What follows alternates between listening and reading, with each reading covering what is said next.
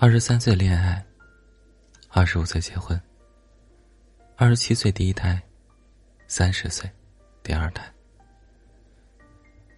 这张人生计划表是百分之七十女性的真实写照。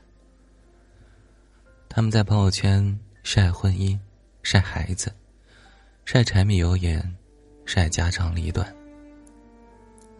那些所谓人人必须经历的人生大事。刺痛着剩下百分之三十的女性，她们害怕跟不上大家的节奏，被焦虑笼罩着。深夜，我接到朋友的电话，他说，他觉得，男朋友不是他真正想要恋爱的那个人，但是不敢再继续往下想了。他说，同龄的人都结婚生子，过上了幸福美满的生活，他却焦虑无比。他说。三十岁遇到对自己还算关心的人，已经很不容易了，确实应该知足。我听懂了他的意思，三十岁，他不敢分手。当他试探性的将这个想法告诉他的家人时，父母的一句“他人还行，你也该结婚了”，直接让他哑口无言。当他尝试着向同龄的朋友寻求帮助时，对方的一句。他对你挺好，你别多想，打消了他倾诉的欲望。当他企图在网络上获取答案时，满屏的过来人的经验都告诉他，到了一定的年纪，分手得三思而后行。仿佛全世界都在暗示他，三十岁分手的压力，你是想象不到的。比如，更大的社会压力，更复杂的生活冲突，更高昂的。沉默成本，更强烈的孤独感。三十岁女人的分手，终于从一道感情题变成了一道推理题。你知道麦田选择吗？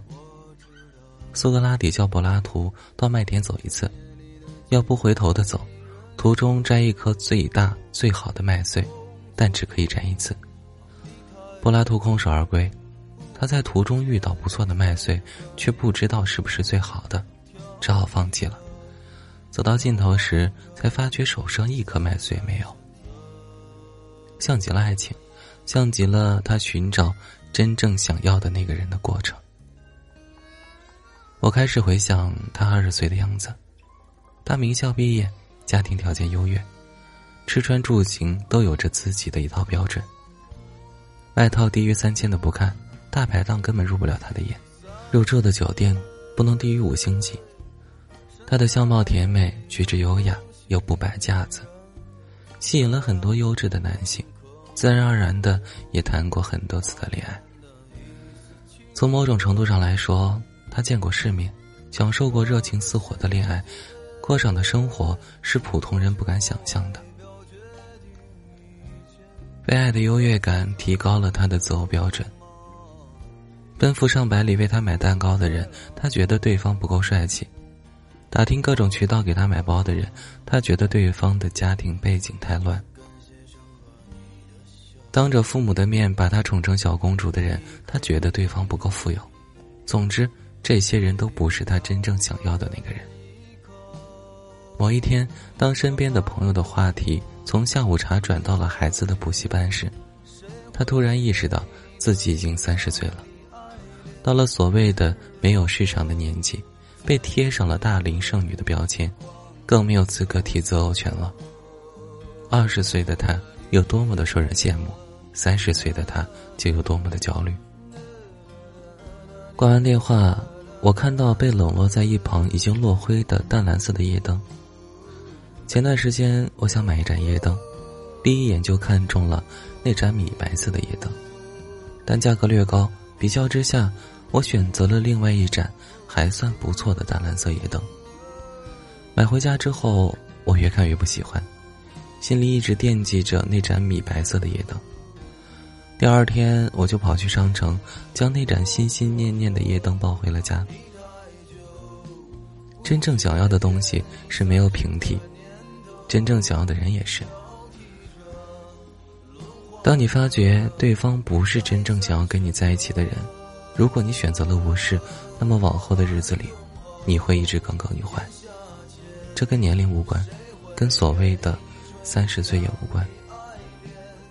三十岁不敢分手，勉强婚姻，后半生也会落灰。三十岁遇人不淑，不敢分手；四十岁婚姻失败，不敢离婚；五十岁害怕孤独，不敢放开孩子。一直被恐惧裹挟着做决定，女性的老态从三十岁就开始了。根据世界卫生组织报道，二零一五年人均的寿命是七十六点一岁。世俗故意将三十岁夸张，而在生命的长河中，三十岁真的只是一个非常不起眼的节点，仅此而已。三十岁的勉强，只能换来下半生的遗憾。往后人生还长，不要辜负三十岁，更不要辜负此生。好了，那今天的节目就和你分享到这儿了，祝你晚安。做个好梦。